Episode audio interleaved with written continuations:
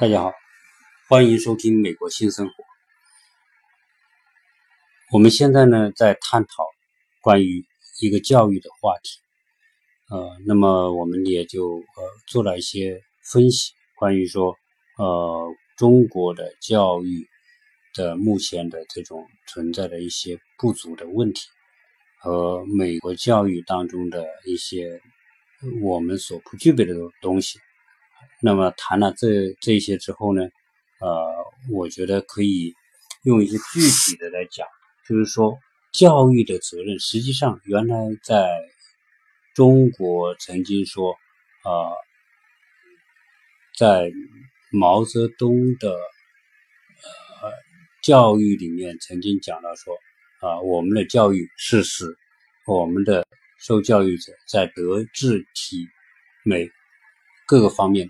得到全面发展，实际上这个理念应该说是对的，我个人认为是是对的，啊，但是呢，我们很多时候呢，啊，还是有一定的误解，因为什么呢？因为说，因为他在谈到德智体美，实际上现在和美国的教育理念是很多东西是相通的啊。为什么这么讲？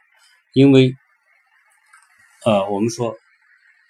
心灵的成长、心态的成长、身体健康的成长，呃，那么美国在孩子们教育当中的规矩的这种培养，啊，以及探索精神，实际上把这几个东西加在一起，不就是德、智、体、美这几个领域吗？那么实际上，教育里面，我们有时候会说，哎，美国不是说主主张某一个方面行就行吗？其他方面都可以不要吗？实际上这也不完全是这样。你去考一个大学，他所谓的专长啊，大家一定要弄清楚。你考一个美国很好的大学，不管是斯坦福、哈佛、耶鲁、哥伦比亚、U.C.、Berkeley。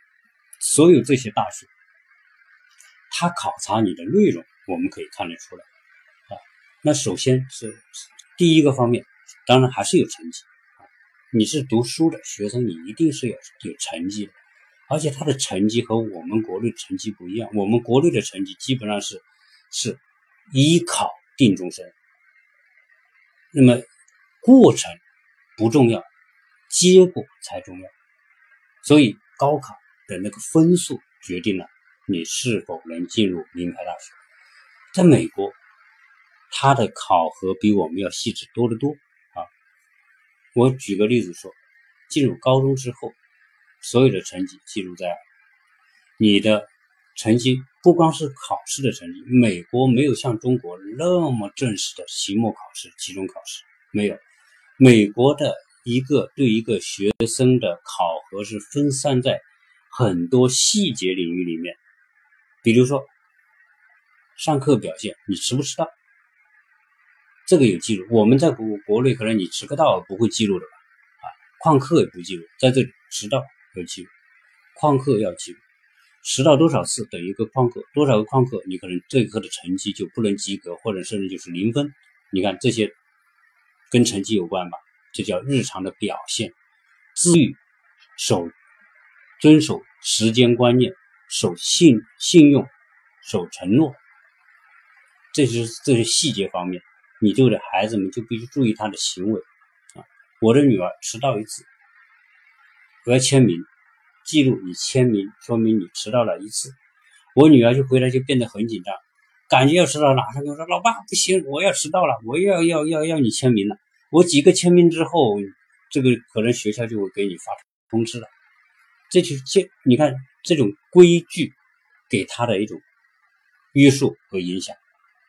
好，在美国的高中里面，除了你这个纪律的因素之外，交作业，老师布置很多作业，你得去做啊，你得去看书啊，你不交作业也是有记录的，作业做的水平高低也有记录，打分记录。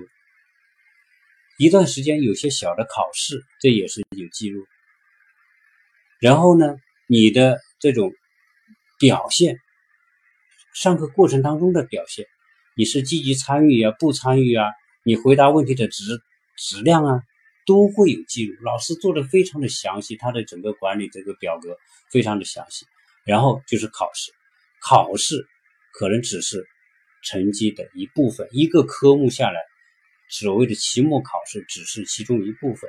你只要平时作业都很认真做，实际上考试只要稍微好一点，你这个课的分数就可能容易上来。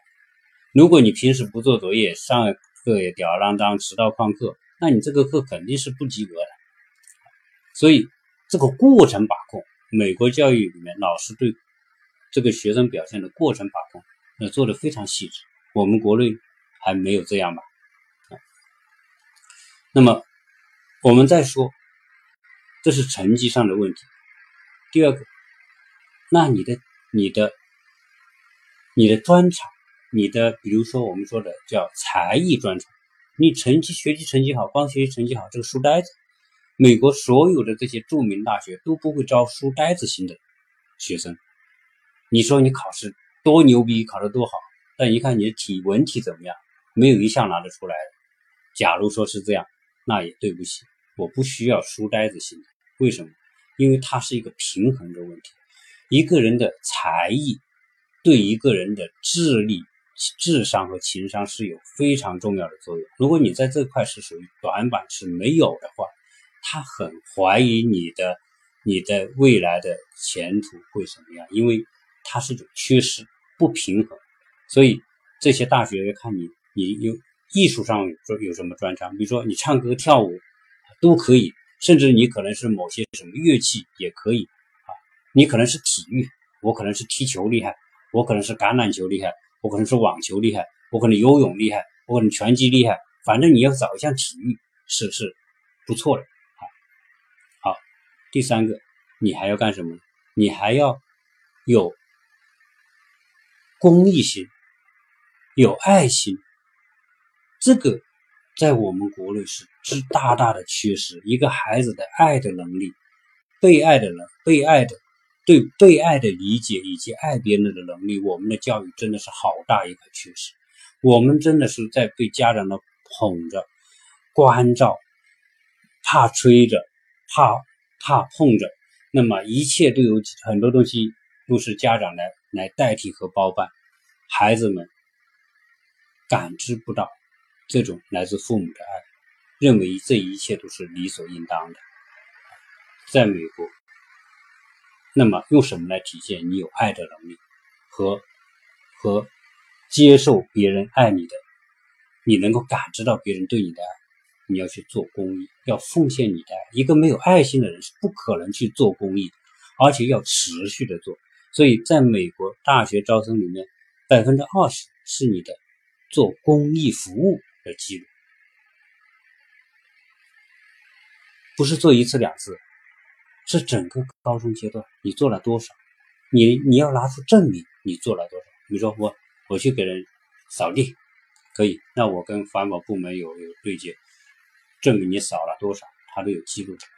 我去教会给人家伴唱唱歌，他也有记录，对吧？我弹琴有记录，或者我做。小孩子的关怀，我做老人家的关怀，我去那些那些老年公寓，跟一些老年人聊天，这也算你公益哦，你要去做啊。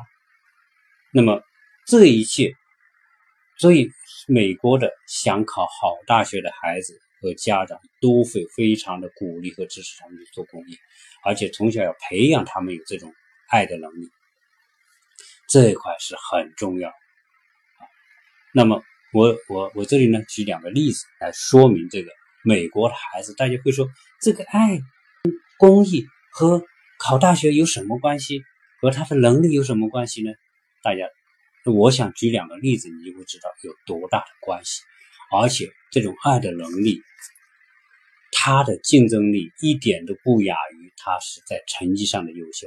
那我我讲两个小故事，大家来听听是不是这个道理？在美国有一个七岁的小女孩，她看一个新闻节目，说非洲每十分钟就会死一个儿童，就是很多很多儿童，那么在在这个这个过程当中，在很小的时候就死去，那么，但他就他就发现哦，原来死的原因是什么呢？原来死的原因是非洲流行疟疾，在那个地方啊，那个国家流行疟疾，疟疾是大波大量传播，所以很多孩子就在过程当中就就就不治而死。那么，所以呢，这个节目就是说呼吁大家来帮非洲的孩子，怎么帮呢？因为它是疟疾是靠是通过蚊子传染的，如果大家有蚊子用蚊帐用的话呢，可能很多孩子就不会被。被传染疟疾，可能就不会那么容易死掉。这个小孩一说，这个是属于他从学校里面，就是老师的引导上，他就种下了这个种子，他要去关爱别人，而且要要关爱别人，他要做事情。所以他就跟妈妈讲，他说：“妈妈，这个我看这些非洲孩子孩子挺可怜的，我们我想帮他。呃，这个上面说，呃，我在网上查了，我们可以捐一个蚊帐给他。”十美元捐一个，他说：“妈妈，要不这样，这个月你给我的零花钱，就让我去买一个蚊帐，捐给非洲的孩子。”妈妈当然高兴，就就承诺你的零花钱就买成蚊帐。那么他是那你看一步一步，小孩子怎么在这个方面展现他的卓越的能力？美国的孩子很多都具有这种能力，他怎么做呢？好，我现在。买了一个蚊帐，我捐给谁？他就往上查，查了之后发现有一个机构专门来接受美国捐赠蚊帐，那么他就在网上找，找到之后找到地址，就把这个东西寄过去，注明我叫凯瑟琳，这个女孩叫凯瑟琳，七岁，我叫凯瑟琳，我愿意来帮助非洲儿童，所以我捐了一个蚊帐给他，希望他们能够。能够挽救他们的生命。好，一不久，这个小女孩就接到一封感谢信，说感谢你为非洲孩子捐赠的这个蚊帐。然后呢，这些我呃这些非洲人，我替他们感谢你。那么写了一封感谢信给这七岁的小女孩就得到认可，觉得很开心。她讲，这成这样，我能不能多捐一点？那就跟妈妈讲，我们能不能多捐一点？妈妈说。我们可能自身的能力也有限，呃，你可以想其他的办法。结果呢，这个小女孩很聪明，她就说：“哎，我就可以发动我的邻居来捐，怎么捐呢？就写说明书，说明说非洲的孩子因为疟疾而大量的死亡，希望你可以来帮助他们来捐一个午餐。开始呢，也有些家长捐，但是捐的不多，他就回去想，我怎么让这些家长能捐的多一点呢？他就设计了一个奖状。就是以非洲孩子的口气来感谢他们，然后发奖状的人就是凯瑟琳，然后他作为一个奖状做的很可爱，自己画，画完之后呢，他又又加他的家里的人也帮他画，画了好多个奖状，他就拿这个奖状去敲人家家的邻居的门，说：“哎，你愿不愿意帮助非洲儿童，资助他们一个蚊帐？我先先给一个奖状，替他们感谢你。”那这个家长，这些很多第一，这些邻居一看，好可爱的一个女儿，好，就是她的这个出发点有那么的好，所以很多家长觉得，很多邻居觉得这也是件好事，因为美国人都有这种做公益捐赠这种这种心，他们这是只需要一个小小的推动，这个小女孩就变成推动，所以很多家长收到她的这奖状就捐一个蚊帐，他可能是捐十美元。因为十五元买过来，因为他这个这个这个方法就变得很有效，就是改变一个方法就得到人家的支持，然后他这个方式就捐收集了很多的捐款，然后就买成蚊帐捐给那个机构，那个机构就给他写了一封大大的感谢信，给他发了一个奖奖状，呃，也给他极大的认可。好，好，这个小女孩就更有劲，她就想。我这么做还是效率太低了，我要想让更多的人捐，怎么捐呢？后来他想，因为他每周呢要去教会，他就通过他爸爸妈妈跟教会的人谈说：“你每天布道的时候，每个每周祷告布道的时候，能不能给我十分钟，我要跟大家讲一个爱的事情。好，那个教会当然这个这么可爱的女孩，她又想想想去帮助别人，就给她机会，她就在教会里面去演讲，说非洲的孩子怎么怎么死死亡，因为什么什么原因，我们都是有爱的人，我们应该帮助他们，你们愿不愿意站出来帮助他们？在教会里面，好多人一听这个女孩子讲，大家本身基督徒就很有爱心，哦，大家就捐款，一下就捐了几万美金，就买好多文章捐过捐过去。那么这个机构啊，后来给他回复，那么这个那个非洲的某一个村庄得到，因为得到他的这么多的这种文章的捐助啊，生命得到保全，所以那那个村庄就把他们村庄改名改叫凯瑟琳村。来致纪念他给他们的这种帮助，他还觉得不够。他说：“我怎么能够再上一层楼呢？”你看，这个美国人的探索精神，在这一件公益事情上体现。他说：“怎么能？来做这个事情呢？”他就想：“我要让别人来帮我，谁来帮呢？我要让有钱的人来帮。”所以他就给比尔盖茨写封信，说：“比尔盖茨先生。”现在非洲的孩子因为疟疾大量死亡，需要帮助，需要资助，需要资金。我听说钱都在你那里了，你能不能够也帮他们？那比尔盖茨收到这个封信，这个这个你是可以写信给比尔盖茨，他也收到。收到之后，他一觉得特别可爱，而且他还寄了几张奖，两个奖状寄给比尔盖茨。比尔盖茨一看就觉得特别可爱，而且他出发点又特别好。那么就打动他了，他也给他回信说：“感谢你给我的这种呃建议，那么我愿意来帮你。”那么比尔盖茨基金会给了三百万美元，三百万美元来加入凯瑟琳资助非洲儿童文章的计划。比尔盖茨不仅做这个事情，他还发动，他是名流啊，他还发动他的那个朋友圈里面，包括什么那些那些。很多大公司的 CEO 是吧？包括巴菲特，这些都是他的好朋友。他就发动这些人一起来做这件事情，所以呢，最后捐赠了好多的蚊帐给到非洲的这个这些受疟疾危害的孩子。所以最后这个凯瑟琳成为联合国帮助非洲儿童的形象大使。他到这个时候。两年时间，现在是九岁。那九岁的这个孩子做到这个程度，那么大家去想一想，一个小的善心和出发点，不停的追求和探索，撬动了那么大的资源，这就叫能力。大家去想一想，这个孩子，先不说他的学业成绩怎么样，就说他要解决某一个问题的这种。独立思考、独立钻研、独立寻找方法的这种能力，是不是超出很多所谓学习优秀的孩子？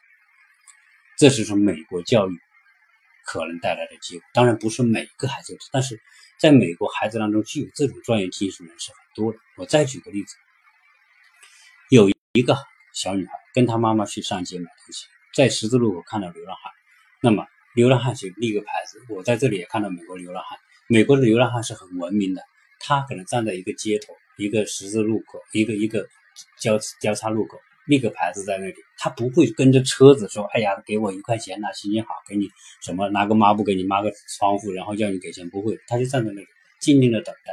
那么这个小女孩说：“妈妈，这个人很穷，我们给他给他点钱。”他妈说：“可以，给他五美元。”，他就给五美元给，给五美元之后呢，结果过几天又遇到这样一个情况。他又跟妈妈说：“我们要不要帮助他？”那他妈妈说：“他说女儿啊，他说我也很想帮他，但是我们家也并不富裕。如果啊遇到一个人，我们就得这样拿钱帮助，可能我们能力也很有限，看看有没有别的方法。”他女儿就明白了，他就想：我不应用钱帮他。这个女孩是多大？这个女孩子九岁。那他就想：这些人流浪汉要什么？他们要的是不挨饿，那我就从不挨饿的角度来考虑，那我干嘛？我就给他们种东西。我家有个院子，他说我就给他种一些水果、瓜果，哎，对他身体好的，让他能吃，他而且小孩子说到就做到，想到就去做。嗯，从书店，从从图书馆借来种蔬菜的书，选种子，然后挖地，然后种，施肥，浇水，就这么做。他们他们就是有一个很明确的一个目标，然后去做。真的一个季节下来，哎，这个他种的胡萝卜，种的西红柿，种的这些这些这些可以直接吃的水果，真的长出来。虽然长得不怎么好，但是有成果，他就很高兴，把这些东西摘了，然后洗干净，用塑料袋包好，然后到街头去给那些流浪。他做这件事情让邻居知道，邻居都觉得哎可以帮他，所以他就发动邻居跟他一起来种，都在各自的院子里来种这些。对流浪汉可以有帮助，结果一个季节下来，那么他周围的左右邻居一种，他就收获了好多这种东西，然后拿这个拿这些东西去去给到分发给这些街头的流浪汉，好，就变成说大家每年都来帮他做，这调动了这这这些人一起来帮。后来他又觉得光这个吃还不够，他们冬天很冷啊，下雨的时候没地方去啊，那么我想给他做个房子，所以这个小女孩又开始给他做房子。他就画好图，他跑到他，你看这个美国的孩子是怎么解决一个问题？他说建这个房子是要花钱的，我怎么能让这个钱尽量花的少？他又请邻居帮忙，邻居有会做木工的，也会做电器的什么，请他们。然后呢，他什么？请他们来教他。然后呢，他又拿这个图纸，拿他的说明计划，走到那个。美国最大的建材超市 Home Depot，Home Depot 就找那个经理谈，他说我想做这个事情，我需要你的帮助，我需要建材。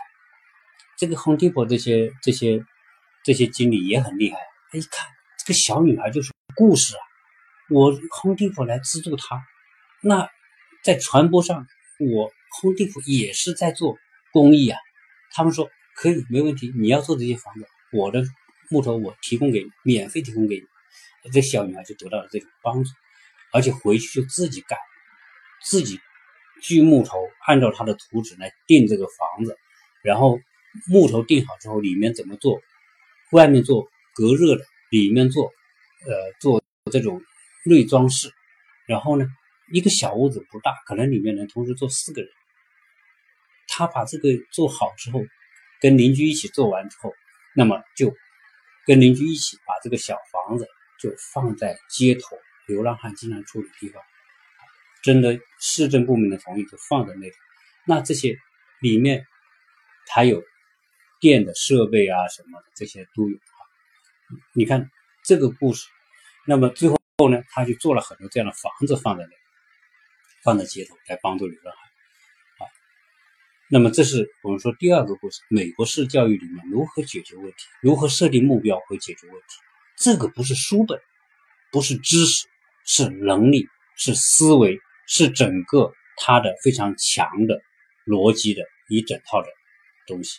好，大家还知道有一个，还有一个故事，说美国有一个高中生发明了一种收集收集海洋当中垃圾的这样一个一种一种一种技术，高中生。他怎么做这个事情？他也就是通过通过知识转化为一种方法。洋流的运动经常会带着垃圾从一个方向流到另外一个方向。他要做的东西就是做一个非常长的，可能是多少英里长的那种像一个网一样的，像我们这个渔网似的，拦在那个那个那个那个地方不动。洋流经过的时候呢，海水流动，水过去了。垃圾就被这个网挡住了，那么一个阶段，这个网就可以网住好多这种塑料瓶、塑料桶、塑料袋什么这些东西漂在水上的东西，最后都拦住。然后呢，一个阶段说，他用船把这些东西收集起来，收集起来再分类，因为这些东西很多都是可回收、很难降解，但是可以回收的东西。他把这些分完类之后，再卖给回收公司。这个东西，这个这个他的这一套做法被证明是非常行之有效的，因此得到了很得到了这个这个政府的这种大力的这种表彰啊，说明他这个解决公害、环境污染问题。那么这些类似这种类似这样的这种例子，在美国你会发现很多。那么还有一个小女孩，也是一个高中生，她研究一个东西，就是说她觉得这个大气污染很严重，他要减轻污染，要找清洁能源。那么他通过生物书上说，海藻是可以制造提取制造油，植物油，这些植物油是可以用来作为动力燃料。他就去研究这个从如何从藻类里面提取这些。可燃烧的燃料，这么研究，自己在家里做，买来所有的这种设设备、化学设备、物质设备，在床底下，在床上，就把它变成一个实验室做，研究了三年时间，真的从海藻里面提取出，成功的提取出来这种东西，而且是可以批量生产。他的这个就研究文章、研究记录做成文章之后发表之后，最后。得到美国政府的高度重视和奖励，所以那个时候，美国总统，那个时候那个美国总统是克林顿，好像是，那么还专门为他颁颁发了一个勋章，表表彰他在这个领域里面做出的杰出贡献。那我举这几个例子来说明什么？就是说，美国教育里面它的某一种东西。让小孩子的创造力在这个过程当中得到极大的释放，所以今天说世界上的很多的重要的技术，为什么是在美国诞生，在美国被挖掘出来，在这个美国人所创造，这个不是偶然的，它底层的原因我们可以看得到，人才的培养模式。教育的体系在这当中起了很重要的作用，所以美国的教育的这种东西，我想也是打动很多中国家长的重要的原因，才才会驱使我们很多的家长不惜投入巨额的这种学费，让孩子来到美国读书。但是这里面引出下一个话题，那么时间的原因呢，我可能今天不能讲的透彻。就是我在有一期好像提到过这个问题，就是说我们的愿望，家长的愿望是极其美好，希望受美国的教育，在美国的环境当中，让他的孩子能够培养具有美国孩子那样的创造性、那样的开拓精神、那样的公益精神。但是，我这里想跟大家说，这种愿望有点高，你把小孩。可能说你送送到这读高中、读大学，啊，未必能做到，能够实现他的这种愿望。原因在哪里？那么今天呢，可能时间的关系，啊，我呢就不多讲。我想下一期再来讲，为什么我们很多家长花这么多钱送孩子来读书，这么大的代价，未必能把小孩培养出美国小孩那样的这种。